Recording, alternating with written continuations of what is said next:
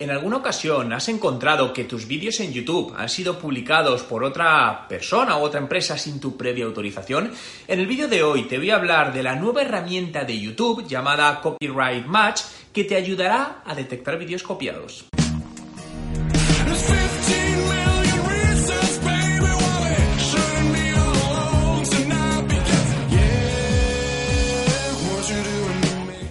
Hola emprendedores en la vida, mi nombre es Juan Merodio y bienvenido a un nuevo vídeo. Si es tu primera vez y quieres aprender todos los trucos sobre marketing digital y cómo ser un emprendedor de éxito, suscríbete a mi canal. La copia de contenidos en Internet es una realidad y en muchos casos es muy complicada de controlar y frente a la que puedes adoptar diferentes posturas. Hay personas y empresas que cuando lo detectan intentan ponerse en contacto con el posible usuario para que lo elimine. Y hay otras, entre las cuales me incluyo, que preferimos no perder el tiempo en ello, puesto que consideramos que es beneficioso, ya que si un vídeo mío, el cual he hecho público, es cogido por otro usuario o empresa y utilizado en sus propios canales o otros canales digitales, sinceramente me están haciendo un gran favor, ya que me están ayudando a difundir mi contenido y mi marca de una manera totalmente gratuita. Pero como os digo, hay distintas maneras de ver esto y distintas situaciones también, ¿no? Y por ejemplo, es cierto que hay distintos canales que utilizan los vídeos para generar ingresos publicitarios y obviamente en esos casos pues no es positivo que se los plagien.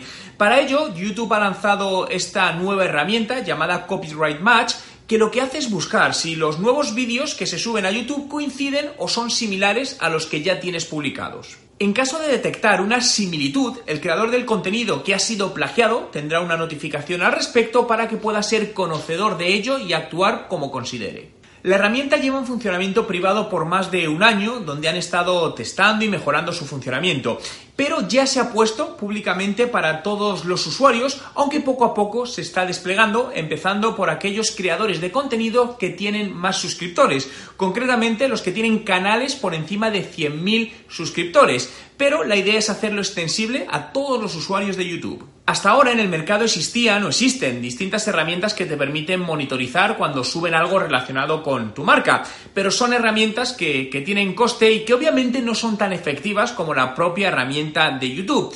Por lo que creo que es una mejora interesante para muchos creadores de contenidos en YouTube. Y eso, eso era por lo que te preguntaba, porque muchas veces creo que tienes que saber diferenciar entre los clientes que te van a ser rentables y no, porque al menos por nuestra experiencia hay muchos clientes que al final no te, no te son rentables, te hacen gastar un tiempo que no te va a dejar dinero. complemento una cosa, Jaime, de, Marketing Surfers. Algo que veo mucho que pasa en agencias es que eh, siempre se justifican con en casa del herrero cuchillo de palo en sus webs. Es decir, y esto sucede mucho y al final tu web tiene que ser tu cancha de presentación porque tú estás vendiendo marketing digital, tú estás vendiendo desarrollo web un tipo de orden de prioridad. Lo que te quiero transmitir es que cuando pones el orden de prioridades, para mí, si quieres captar clientes, el primer orden de prioridades por encima de todo en información debe ser tu web. Te digo por qué, porque es que al final, a mí hay varias cosas, por ejemplo, que ya me generan desconfianza. También valorar la integración de socios. Para mí eso es algo muy complejo. Incluso a lo mejor puedes valorar un, segundo modelo, como hacen las grandes consultoras como Deloitte, que al final tienen socios, pero son socios temporales siempre y cuando estén vinculados al proyecto, si no pierden su, su capacidad. Problemas Socios son problemas. Yo te lo digo, es decir, al final socios son, cuanto más socios, más problemas. Eh, eh, Jaime y yo hemos encajado muy bien y al final es como un matrimonio en este sentido. Entonces, yo desde mi punto de vista, todo lo que puedas evitar, yo soy súper eh, en contra de meter socios en la empresa, todo lo que puedas evitar a meter gente y subcontratar, sobre todo porque el modelo de agencia... si yo tengo, para mí no es un buen modelo de negocio la agencia a nivel, a nivel de números, es decir, porque es jodidamente escalable. Es decir, no es muy rentable a la hora de escalar porque te das cuenta que llega un momento que tú creces en clientes, creces en facturación, pero creces enormemente los gastos fijos que necesitas para mantener ese volumen. Y llega un punto donde incluso creciendo, tu margen de rentabilidad es menor y tu implicación es mayor.